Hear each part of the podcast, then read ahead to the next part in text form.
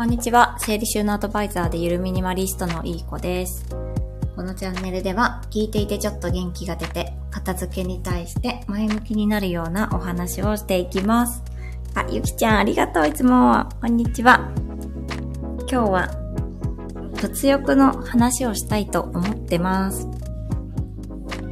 物欲ある人、今何名か来てくださってる方、聞いてます。物欲どうですか？強いですか？皆さん。私は、あ、ゆきちゃんは物欲が最近、やばい、私。物欲、私ないんですけど、どんな感じですか？物欲って、なんか、物欲、前もめちゃくちゃ話してたんですけど、ドーパミンと物欲との関係を。人ってなんか期待値が膨らむと、そこでドーパミンがブシャーってなんかホルモンが出て、脳内麻薬が。何かに期待してる時に一番よく出るやつ。それが行動動機？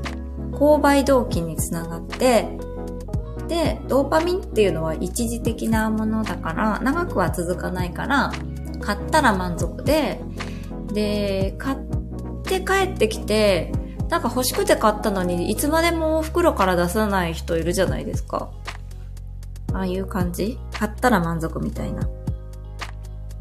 ねえ、ゆきちゃん。でも、捨てたい欲もやばい。あ、いいね、いいね。捨てたい欲か。欲ね。ミニマリストに近づきたいみたいな感じ？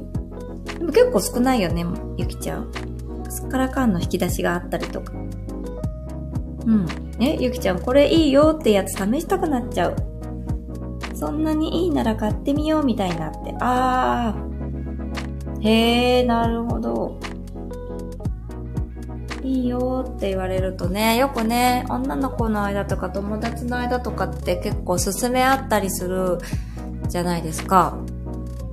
それも女性あるあるなのかもしれないけど、女性の人って結構愛とか、あの、どこかに所属するとか、仲間意識って強いじゃないですか。その女性の本能として。だからみんな一緒がいいっていう、みんなお揃いだね、イエーイみたいなのが、小学生とかになると、だんだん芽生えてくるじゃないですか。だんだん大人になるにつれて。一緒が安心。で、自分が進めてるものを誰かにも認めてもらいたかったりとか。結構そういう機会多いんですよね。私ももちろん女性なんで。で、そう、いいよって勧められて買う時もあれば、うん、それいいねって言いながら買わない時の方が多いんだけど、なんかその時に、どういう理由で買ったりするの？試したくなっちゃうのか。えそんなにいいんだって、やっぱりなんかその言われたこと、例えば肌めっちゃ綺麗になるよとか、毛穴がなくなるよとかって言われたりすると、その、期待するよね。期待するとドーパミンが出るって感じだよね。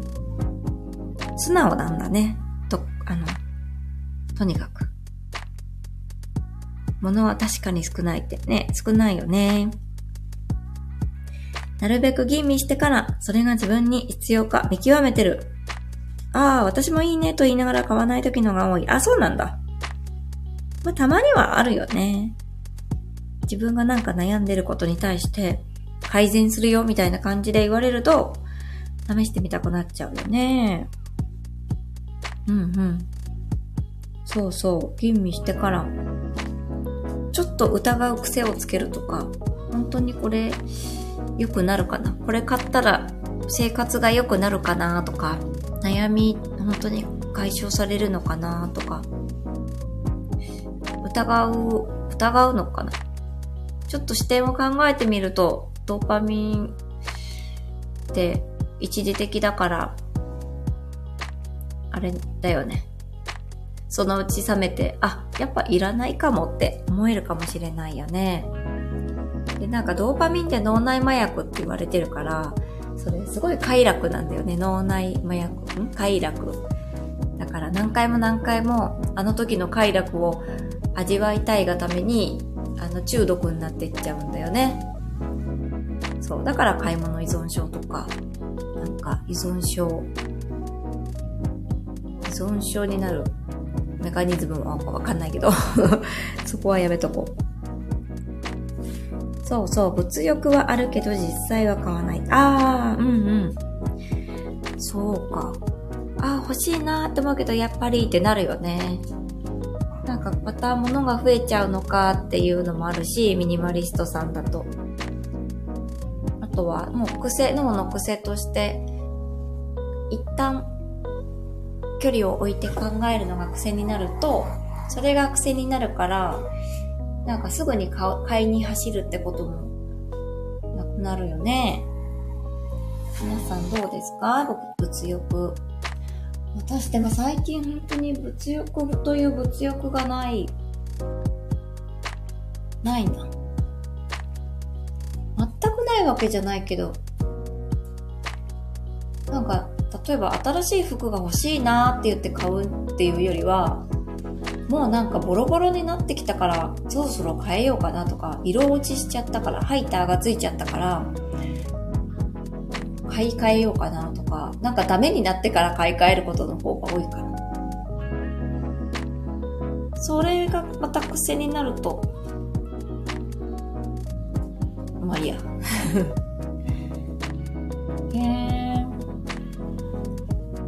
でそんなにドーパミン、想像力とかも働くのかな？これを買ったらすごい良くなるぞ。これ、この服買ったらめっちゃ可愛い自分になるとかって思うと欲しくなるのかな？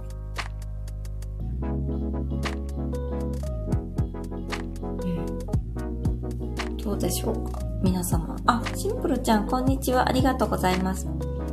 子供の頃は物欲強かったけど、今は物欲ないです。いい子さんは子供の頃から物欲少なかったですか？って。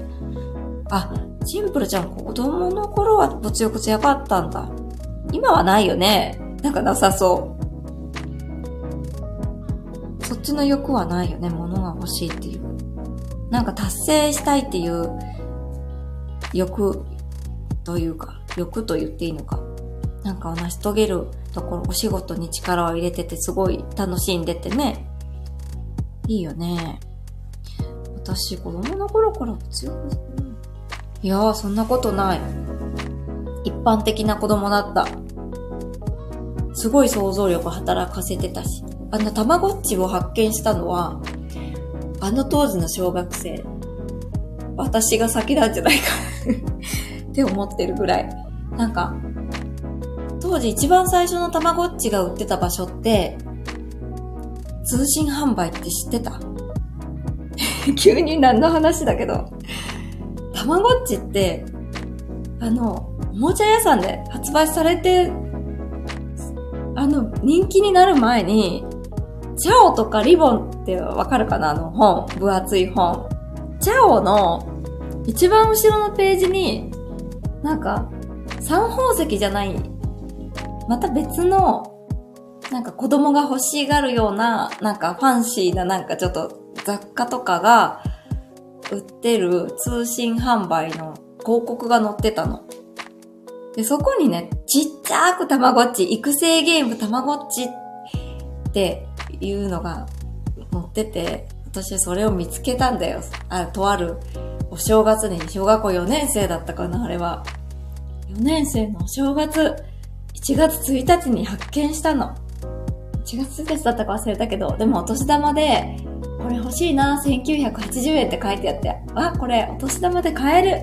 これ欲しいって言ったのすごい覚えてる。で、その育成ゲームのその説明が書いてあるんだよね。ここのゲームの中で、たまごっちを育てていく、ご飯をあげたり遊んであげたりして、あの何に変身するかお楽しみみたいな感じだ。その一言でもう、ドーパミンブッシャブッシャ。ブッシャブッシャで。もう超楽しそう。うちは犬飼っちゃダメって言うし、ペット飼っちゃダメって言うし、もう何かを育成する、これ、それがしかもゲーム？みたいな衝撃で、ぶっしゃぶっしゃだったドーパミン。から、あった。物欲は。しかも最近まで普通にあったしね。考えてみたら。ずっとミニマリストじゃないんで、本当に1年以内。1年ぐらいか。それまでは普通にありました。で、しかも大人になってから自信が削ぎ落とされてって、自信がないと、なんか余計に物欲強くなってた気がする。ねえ。あ、ゆきちゃんありがとうございます。広告に踊らされてるなって思うから、負けないって思う。あ、そうそう、それそれ。私も、そうそう。ちょっと負けず嫌いな面もあったりすると、勝つのかなその広告の文言に。ねえ、シンプルジャパンさんだ、こんにちはって。ありがとう、ゆきちゃん。ねえ、そうそう、たまごっち。広告に踊らされたわ、たまごっち。いや、本当に、ああ、うわ、ああ、ああ、ああ。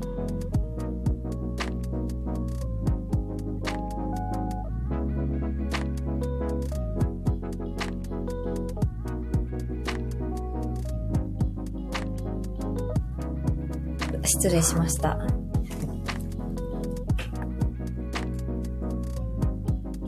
し。あの、広告の文言とか、ですごい人間の心理かき立てて、未来を想像させるじゃないですか。洗剤だったらこんな汚れも、こんな汚れ、あ、油汚れも、こんな風に浮かして落とすみたいな。で、真っ白い服で真っ白いタオルがなんか洗濯いっぱいされてて、すごい、わーみたいな。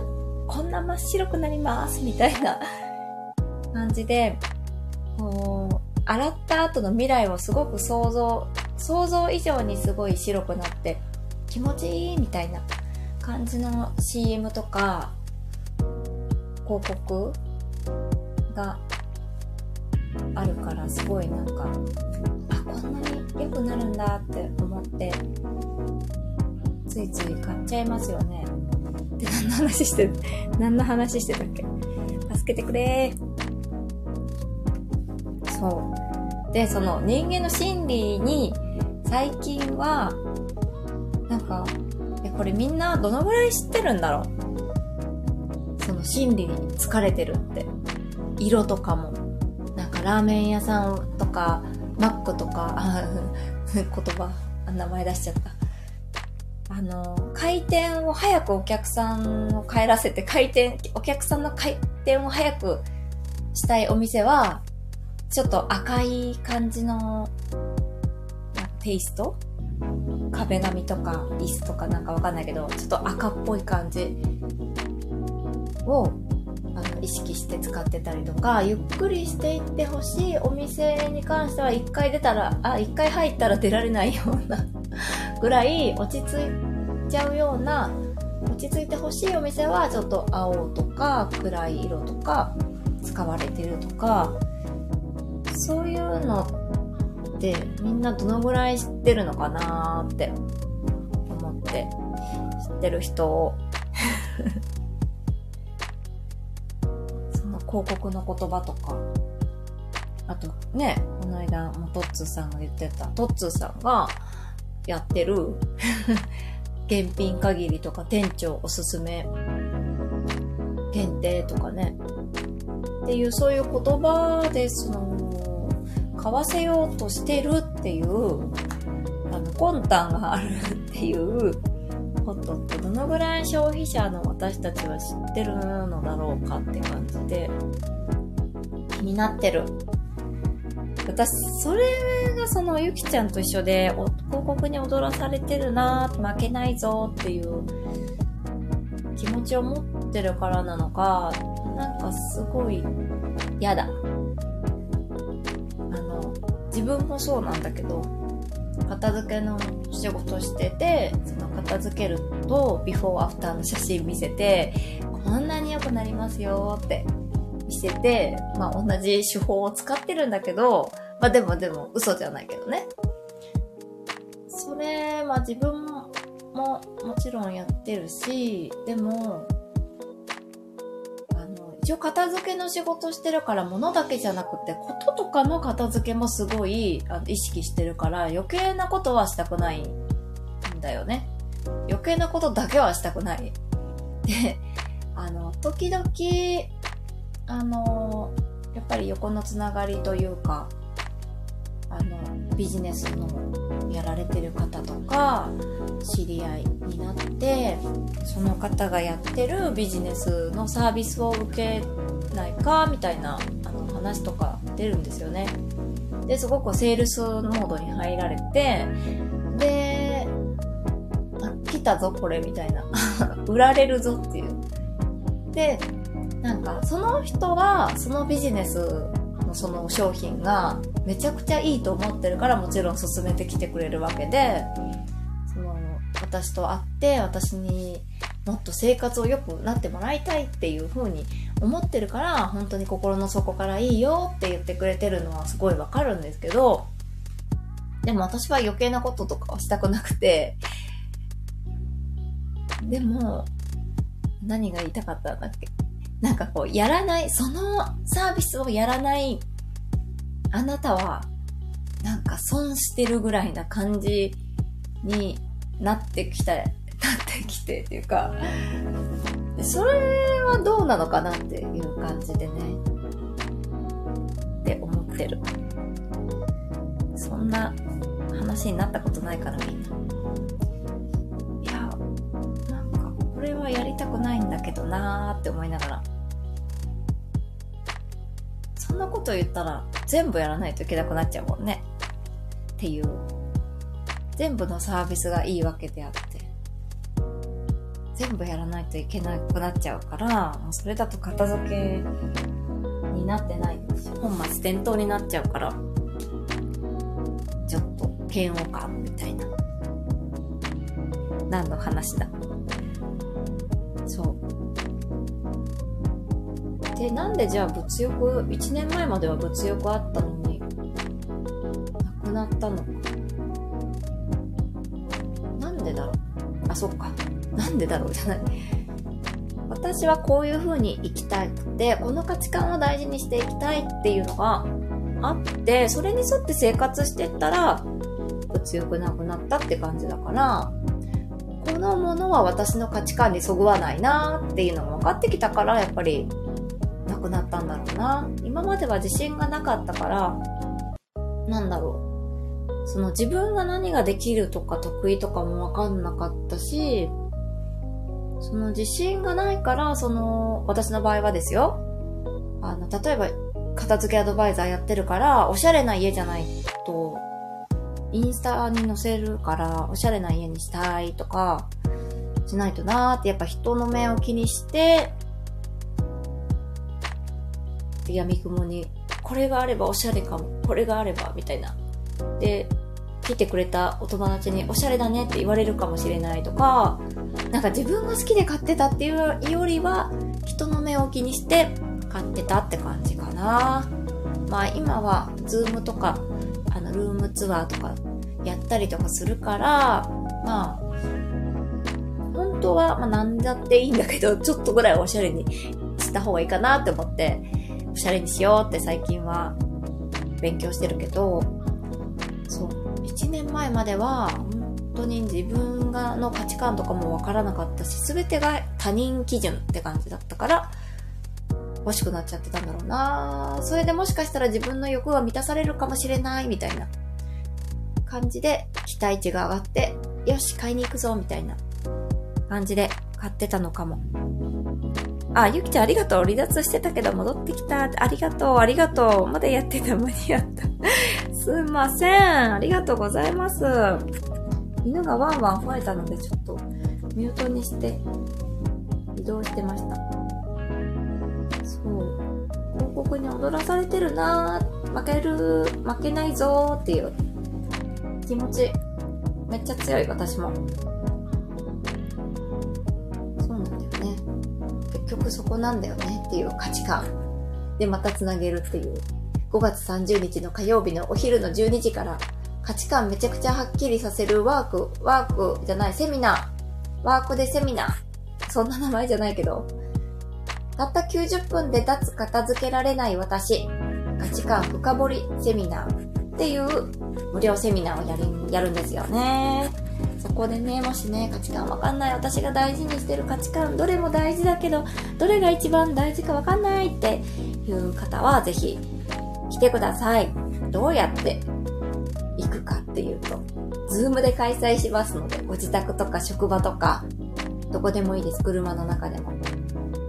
あの、先にお渡しする資料を印刷して、ペンを持ってご準備してくだされば、参加できます。参加方法はですね、あの、私と、私と遠藤茜さんと松本春菜さん、3人のお片付けアドバイザーが作った片付けコミュニティがありまして、そのインスタグラムのアカウントをフォローしてもらうっていうだけでご招待させていただきます。こっちからどうですか？っていうよりは、まあ、申し込みフォームをストーリーズとかハイライトとかに貼るので、そこから申し込んでもらうって感じで、フォームに入力してもらって、お名前、ご連絡先、メールアドレス、それだけ入力してもらって、はい。申し込み完了となります。はい。ゆきちゃんありがとう。おしゃれに見せたい。わかる。でも今は自分がいい家、家にしたいってなるようにインテリアにしたい。うん。そうですね。素敵素敵。ねもうゆきちゃんってすっごいおしゃれ。このアイコンからもわかる。すごくなんか、なんて言うんだろう。なんていう名前とかはわかんないけど、高級感があって、素敵。うん。そう。私は、今は、なんか、に何もなくて、ポツンポツンって、なんか美術館みたいな感じがいいなって思った。あの、センスがないから、私、その小物を飾るセンスとか、マジでなくて、家具の、家具選ぶとか、全然ないから、その、そもそもその家具にお金をかけるっていう価値観を私は持ってなくて、安くて、まあまあ、統一されてればいいかっていう感じだから、だからね、なかなかおしゃれにならないのよ。それはわかってる。でも、そこまでしておしゃれにしたいかっていうとそうじゃない。お金かけておしゃれにしたいかっていうとそうじゃないから、もうだったら、その価値観は私にはないから、もうそもそも持たない。で、必要なものだけあるっていうのが、そのおしゃれとかおしゃれとかその以前の問題になるから、いやもう、その、やっぱりミニマリストっていう、ミニマリストさんのお家とか、全然その、何もないわけで、っていうのが、おしゃれだなって思う、思ってる。おしゃれだなっていうか、なんだろうね。なんで表現したらいいのかわかんないけど、シンプルジャパンちゃんの、ジャパンちゃんって、シンプルちゃんのうちとかも、いいよねっていう。何もないお家にちゃぶ台ポツンみたいな。まあ、お家自体もすごいおしゃれなんだけど、おしゃれな作りだしね、すごいいいなって感じだけど、そこにごちゃごちゃいろいろ飾ってなくて、テーブルがあるだけとか、もう最高だよね。なんか HSP とかっていうのも多分若干私はあるから、たくさんものを見るとめちゃくちゃ疲れるし、昔はめちゃくちゃ過眠症だったんだよね。今もそうかもしれないけど、やっぱりちょっとの刺激があって、いつもの日と違う日を送ると、もうめちゃくちゃ眠いちゃう。眠りについちゃうみたいな感じだけど、でもこのここ最近は、家に物がないからか、まあ、年のせいなのかはわからない。ただ、まだ私は30代。だから、年のせいもあるかもしれないけど、その、刺激？家の中にあるものの刺激が少なくなったから、なんかそこまですごい昼まで寝てるみたいなことはない。まあ用事があって起きてるっていうのは、あれだけど。なんか、やっぱちょっと外の光浴びてきたとか、外ですごい刺激的な、あの一日を過ごした日はぐったりしちゃうけどね、運動会とか、なんか卒業式、入学式とかはぐったりしちゃうんだけど、そういう時はね。でも昔みたいに、その、毎日同じ日を過ごしてるのに、毎日寝てたんだよね。毎日っていうか、なんかすごい、眠たかった。何の話？ゆきちゃんやばい、申し込みしてないって。あ、ありがとう。してくれるの？嬉しいよ。嬉しいです。はい。おしゃれ、嬉しい。ものなさすぎて寂しい気もする。あ、そっか。そうなんだ。そうだね。そっか、それも人によって違うか。さすぎても寂しかったら、ね、自分の程よいところを探るのも楽しそうだね。へえへえ。飾るセンス欲しいって。あー。欲しいね。飾るセンス。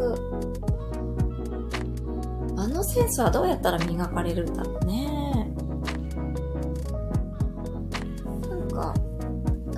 付けの師匠のかすみ先生も言ってたね。デコボコに飾るといいよって。大中小を背の順に並べるんじゃなくて、大小中みたいな感じで物並べるとおしゃれになるよとか、そういう知識とかを入れればおしゃれになるのかなわからない。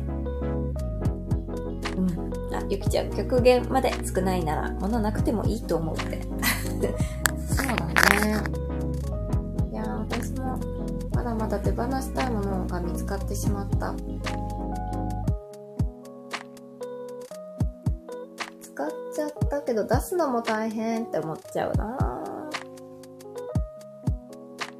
うんうんでも我が家そこまで少なくないし飾りたいのに物がないから寂しい気がして、ぐるぐる矛盾してる。あ、うーん。飾りたいものがないか。でも飾りたい。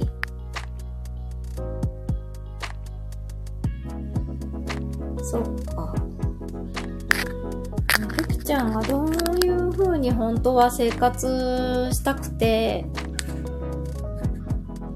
インテリア、そうだよね。私は、うん、おしゃれな家もすごく素敵だなって思うんだけど、その、おしゃれなものを飾ってそこに絶対ホコリが、ホコリ溜めちゃうから、その、掃除にかける時間とおしゃれ、どっちをこう、大事かなとか、そういう感じでよく考えるかも。うん。なんせ、また難所干渉って言いそうになっちゃった。なんせ、埃とか被ったらもうそれはいらぬものみたいな。片付いて転がっ、片付いてなくて転がってたらそれはいらぬものみたいな。ちょっと極端かな。っていう判断。飾る知識多少あってもまず選ぶセンスもないで。そう？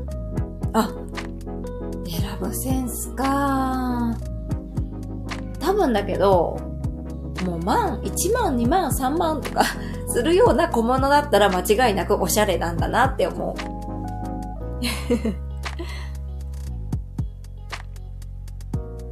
で、その1万、2万、3万って出しても、そのね、あの、小物が欲し欲しいかって言ったらいらないから私はね、でも欲しい人もいるじゃん。そこに、その、喜びを感じられる方とか、まあもちろんお仕事で買ってる人もいるかもしれないけど、インスタグラムの世界では。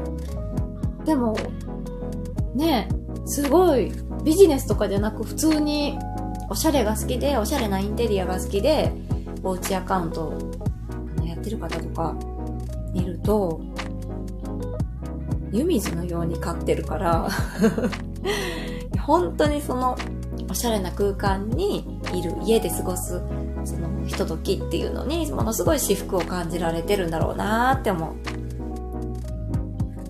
そこにすごい価値を感じてるんだなって。あ、シンプルじゃんゆきちゃん。あ、ゆきさん、こんにちはって。ありがとうございます。ねこういうの飾りたいなって思っても理想に出会えない高すぎるものはいらないし、そうだよねこういうの飾りたいなっていうのはどういうのを見てかなインスタとかそういうの見てうんうん。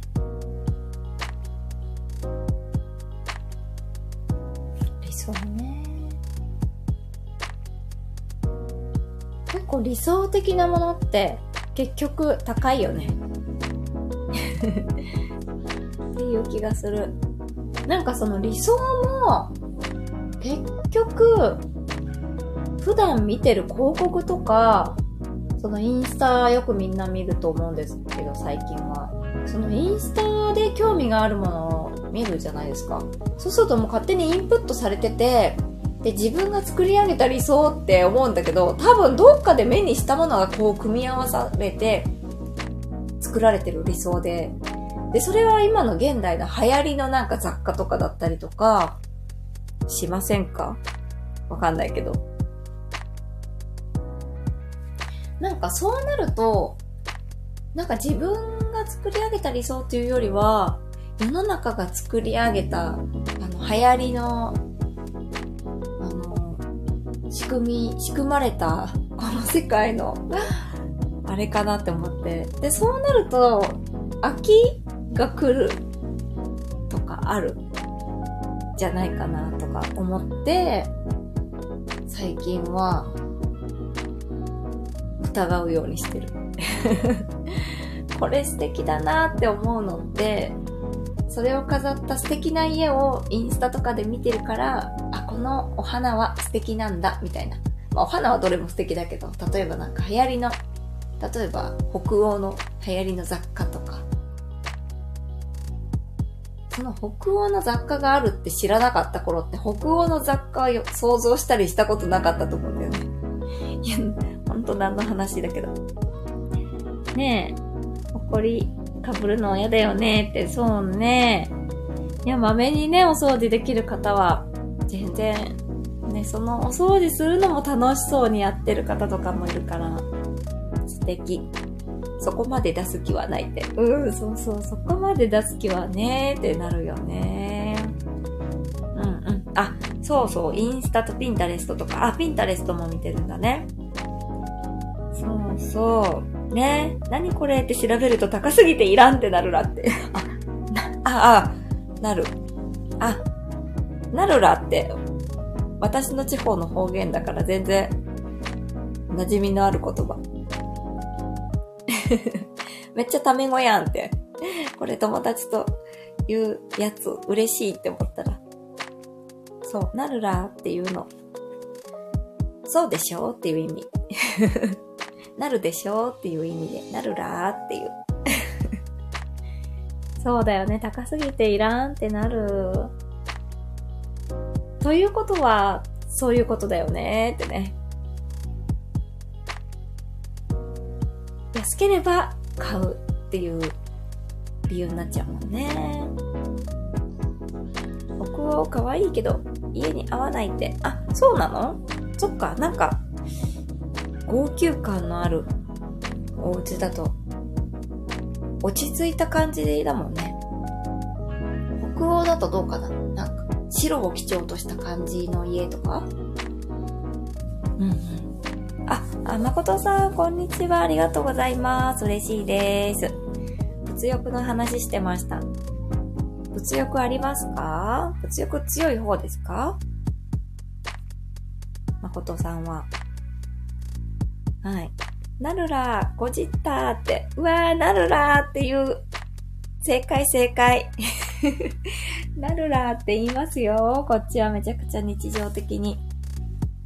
ほうだらーとか。なんとから、なるらー。めっちゃ使う。誠さん、こんにちは。ゆきちゃん、ありがとうございます。ゆきさん、こんにちは。ありがとうございます。いや物欲ないんですよね。ということでない、私は。前は本当に物欲の塊で、休みの日に朝起きて、そうだ、今日、IKEA 行こう、みたいな。突然、IKEA 行こうって家族を巻き込んで行くみたいな。午後からも行っちゃうみたいな。午後から行けよって感じだけど、あの、うちの距離から近くの、あの、イケアまで、高速道路乗って、1時間、2時間ぐらい走らないと、ないんですよね。名古屋の方だから、長くて、イケア長くてっていうところが一番近いから、そこまで行くんですけど、その、名古屋にイケアができるまでは、一番近いのが、あの、横浜の港北、イケア港北が近かったんですよね、一番。で、そこ、ま、さすがに起きて、あ、今日イケア行こうとはならなかったけど、でも休みの日が分かると、パパとお休みが被ると、あ、この日イケア行こうって、見るのが口癖だった。もう物欲の塊で。そう、誠さん。長久手が一番近いんだって。そうなんです。浜松なんで、長久手が一番近いですね。静岡あたりにできてくれたら嬉しいけど、まあでも今はできてもいかないかな。はい。ゆきちゃん、安っぽく見えるのも嫌だし、高すぎるのも嫌だし、価格とデザインと質感とか、ちょうどいいのがなかなかない。あー。そうだ、そっか。そうだよね。安っぽく見えるのも嫌だよね。高すぎるのもね。あれ、完全に市場のなんか仕組みだよね。流行ってるから、うん、高くしても売れるみたいな。あと、高くすればするほど、なんか欲しくなる人もいるんだよね、逆に。そういう人をターゲットにしてるんだろうね。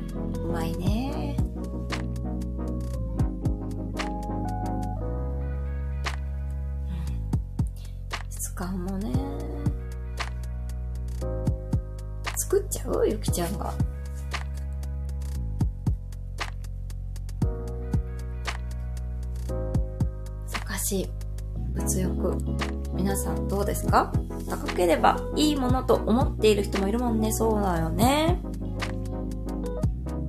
そうそう。高ければいい。高いほどいいみたいな。私は安い。安ければいいみたいな。逆に安く手に入れられると自慢したくなっちゃう。ねえ。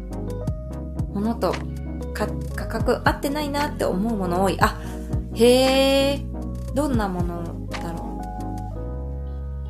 そうだよね。掛け時計とかもこの間変えようと思って見てたんだけど、ものすごいもんね。10万円近くするんじゃないかっていう掛け時計があったり、100均でも売ってたり、100均じゃさすがに売ってないか。無印とかね、ホームセンターで売ってるような、どこが違うんだろうっていう感じ。あ、はい、ちゅうさん、こんにちは。ありがとうございます。物欲がすごすぎて、そしてすぐに手に入れたくなる、性分を直したいですって。あ、わかります。私も物欲1年ちょっと前はすごかったんで、本当にすぐ買いたくなっちゃいますよね。その日に買いたいから、私通販とかも、あのー、向いてなくて、あの、欲しい日に欲しいから、まあ、当日配送とかしてくれるんだったら買うかもしんないけど、しい時に欲しいって感じで、そう、だから朝起きて IKEA 行こうってなるみたいな。そんな感じでしたね。だけどその欲しくなっちゃって行動動機、購買動機、行動に移す時に一番ドーパミンっていうホルモンが出てるっていうだけ。それだけっていうことに人間の仕組みに気づいたのと、あとは自分の価値観が分かってからは、全く物欲ゼロって感じです。治りますよ、物欲。よかったら、5月30日火曜日、ズームで開催する価値観深掘りセミナー、ぜひ お申し込みください。インスタグラムをフォローすると、お申し込みができます。概要欄にリンク貼ります、後で。宣伝するという。きちゃんありがとう。3人掛けソファ100万って見たとき、それいる？何が高いの？飽きたらどうするの？汚れたら凹まない？とかって。あ、はいはいはいはい。あるね。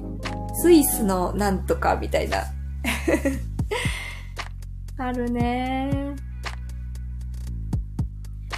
どういう価格の付け方なんだろうね。重たくて持ってくるのに人件費かかっちゃったのか、で、遠い海外の作るの大変だよ、もうこれ一点物だからっていうやつとか？絶対飽きるし、汚れたらへこむよ。コーヒーなんかこぼせない。そうだよね。まあその3人掛けソファーその100万は、あら、お安いっていう人だったら、買ってもいいよね。汚れても凹まないしね。きっとその人は、あら、汚れちゃったの？みたいな。それなら50万円のクリーニングに出せば治るわ？とかね。そういう感じだったら、いいよね。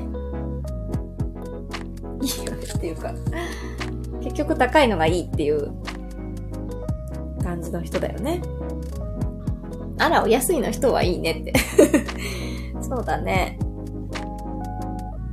あら、私にとってお安いけど、これ、市場価格高いでしょみたいな。分かってるよね、そういう人も。庶民の方は高いと感じて、私はお安いですけど、みたいな。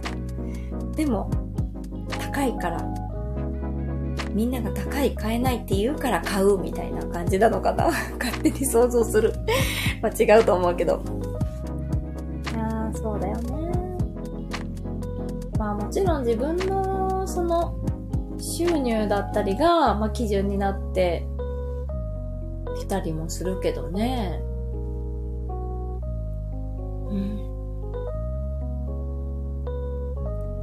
難しいです。いや、でも本当に価値観が何なのか、自分が大事にしたい価値観に沿った生活すると、いや、本当に物欲って消えるんだなーって思いました。物欲ね、不思議だね。子供の頃の物欲は何なんだろうね。子供の頃の物欲、好奇心が混ざってんのかな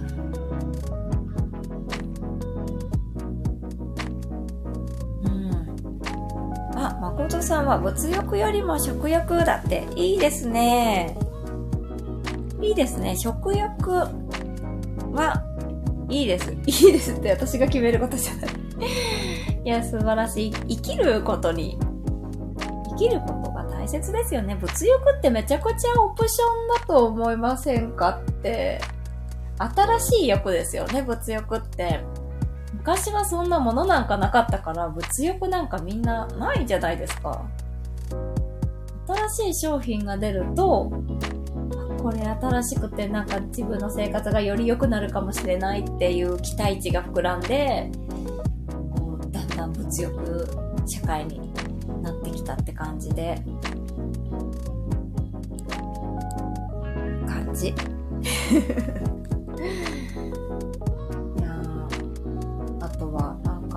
チンの便利道具とかも想像すればすごくなんか素敵な食卓になるって思うと欲しくなるかもしれないけど少し考えてこれを洗う手間とかこれをしまう場所とか、あとは、本当にこれ買ったら、あの、想像した食卓が待ってるのかとか、これ昔はなくても全然幸せだったはずとかって考えると、いらねえってなっちゃう。いらねえっていうのはなんか、必要ないっていういらねえって感じ。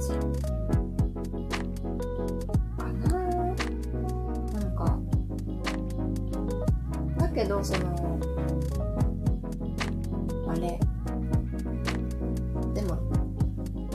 言ったらバッグとか、靴とか、集めるの趣味の人はどうなるんだって感じなんだけど、でもその人はその人で、その、それを楽しんでる、楽しんでる。今わかんないや。いや、とにかく、物欲はコントロールできるっていう感じですね。皆さん、物欲ありますか？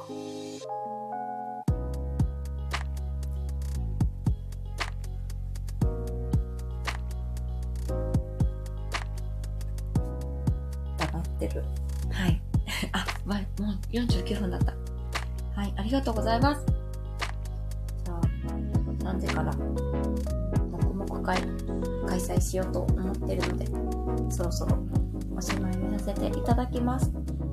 物欲の話、物欲はコントロールできるよっていう話でした。では、あの、最後に、私のその作った小冊子、生活費が気づけば、気づけば30万超えだった生活費マイナス10万円以上キープゆるミニマリスト流価値観片付けっていう小冊子を書きまして私の LINE の登録、ん ?LINE のお友達の中で欲しい方だけ小冊子プラス何かお一言を送ってくださった方だけにお送りしてます。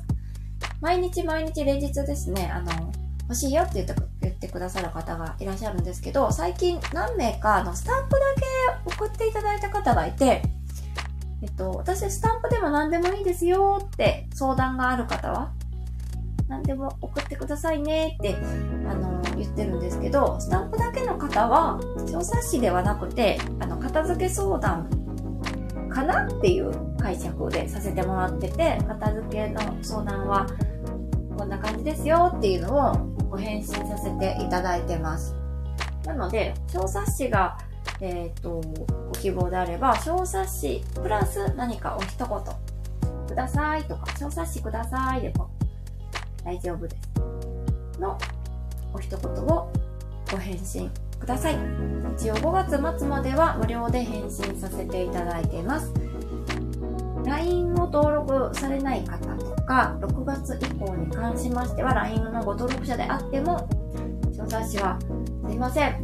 有料でお配りします。しかも、もうちょっと色をつけて、有料で販売をさせていただきます。もしご興味のある方、ゆるミニマリストに興味のある方いらっしゃいましたら、価値観、価値観片付けってなんだって気になってる方は、ぜひ見てみてください。何かのヒントになるかと思います。